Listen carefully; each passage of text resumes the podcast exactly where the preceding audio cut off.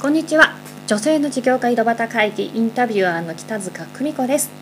この女性の事業家井戸端会議ではたくさんの事業家の皆さんにインタビューをしていろんな経験を伺っていますが今回はえ普段とはちょっと違った女性の事業家井戸端会議をお送りします。いつもですね多くの視聴者の方に聞いていただいてますけれどもそんな視聴者の皆様から時々、えー、いろいろなご質問をいただいてます。今日はそのご質問をご紹介させていただきながら私自身がどんな工夫をしているのかななんていうお話をさせていただければなと思います。それでは早速視聴者の方からの質問です、えー、東京都、えー、中野区在住の H さんからのご質問です、えー、女性の事業家井戸端会議いつも聞いています。ありがとうございます。いやどうもありがとうございます、え私はですね、えー、普段自分でいろいろ事業してるんですけれどもどうしても、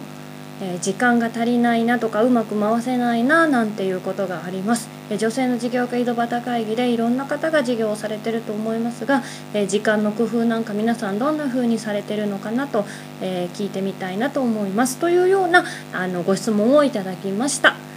この時間管理っていうのはねあの女性のえ皆さんに限らず、えお仕事されてる中で、えいろいろ大変な思いしてる方多いかなと思いますが、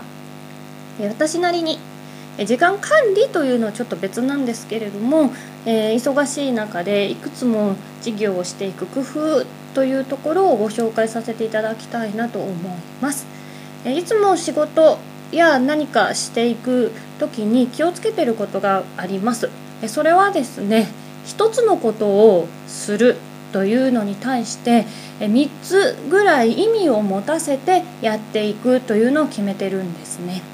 これどういうことかなと言いますと例えば私なんかはエステサロンをやりながら交流会の事業だったりマーケティングのスクール事業だったりといくつか事業を回していますが、えー、一つ一つ見ると全然関係がないように思われるのでよく、えー、よくそんなにいろいろやれますねと聞かれます。でこれ実は全て一つやっても他のことに連動して関係しているのでやっていけるというのがあるんですね。例えば交流会をやりながらそこでステサロンのお客様だったりとかあと自分のビジネスパートナーになる人を見つけていったりだったりとかあと実際にそこに来てくれた方がマーケティングの方のお客様になっていただいたりなんていうことで一つのことをやるのに3つ意味があるような構成を実は普段から作っているんですね。なので同じ時間をかけるにしてもそこで3倍仕事ができるよという仕組みになっているので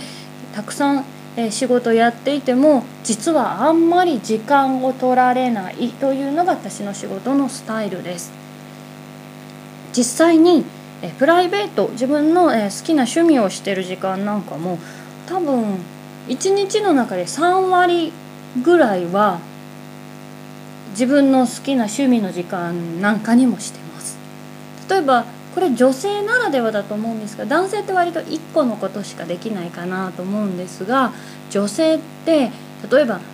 子育てしながら料理をするとかテレビつけながら電話をするとか両方2つ並行してやれる方が多いんじゃないかなと思います。これなんか脳科学的に女性脳がその複数のことを一気に処理ができるなんてお話も聞いたことありますけれども私もですね1個のことをしながらもう1個のことをするというのをこう普段から癖にしてるんですね。なので、えー、仕事のこう特にこうすごく深く考える必要がないお返事だけだったらそのお返事をしながら実はこっちでニュースを見ていたりとか、えー、帳簿つけながらえー、まあ他のイベントページ作ったりとかっていう風に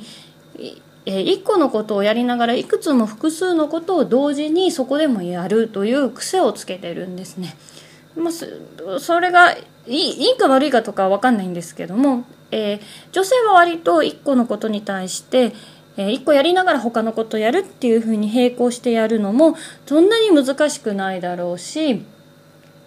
1個の物事をやるにしても何かしら、えそこに関連づけてえー、やっていくっていうところ難しくないかなと思いますので、えー、いろいろ時間がない中でやらなきゃいけないよということは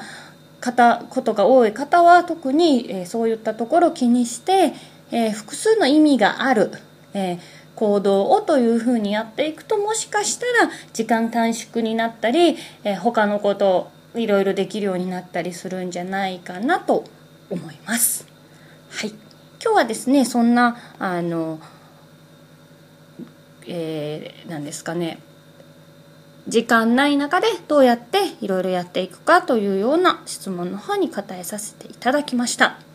えー、せっかくなので、あともう一つですね、いただいてる質問、えー、ですね、えー、こんな質問が来ています。えこちらも東京都ですね、新宿区在住の A さんという方からいただいた質問なんですけれども、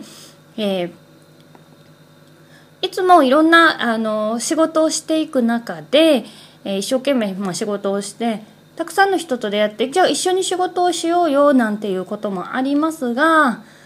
例えばセミナーを共同開催してみたりとかあと何か一緒にプロジェクトをやろうと言ってもなんか途中で立ち消えになってしまったりうまくいかないというケースが、えー、多々あるんですけれども、えー、そういうのって皆さんどうされてるんですかっていうような質問いただきました、えー、これ、まあ、他の方がどうされてるかとかって私わからないんですが、え私が、え一緒に人と仕事をしていく上で、ま私なりに気をつけてうまくやっていく秘訣というのがあります。えー、それはですね、えー、まあ、最初この人と一緒に仕事してみたいなとかいいなと思ってもすぐには一緒に仕事をしないっていうふうに決めてるんですね。あのまあいいなと思った方でもお仕事の方向性が違うとずっと一緒に仕事をしていくのって難しかったりするんですね。